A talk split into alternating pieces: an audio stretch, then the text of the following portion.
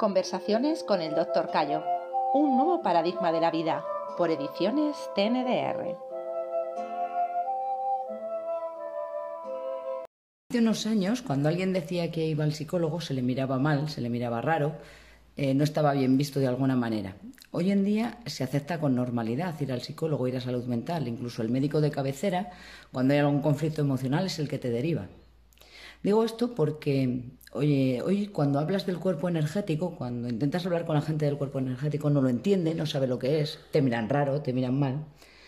Eh, ¿Cree el doctor Martín que sucederá con el cuerpo energético lo mismo que ha sucedido con el cuerpo psíquico? Veamos este tema. El problema, primer problema que surge es que la gente que dice que te mira mal cuando hablas del cuerpo energético, lo primero es que no sabe de qué estás hablando. Así que te mira mal por prejuicios, por prejuicios. Pero tienen que saber de qué estamos hablando. Claro, ¿qué ocurre? Que muchas personas a nivel social usan la palabra cuerpo energético sin saber de qué están hablando ellos mismos. Así que, claro, la gente en general dice, hablan de algo que nadie sabe lo que es, que me voy a creer en algo que nadie sabe lo que es. Cuando hablamos del cuerpo energético desde el punto de vista de la TNR, hablamos de algo mucho más pragmático y mucho más objetivo y mucho más científico.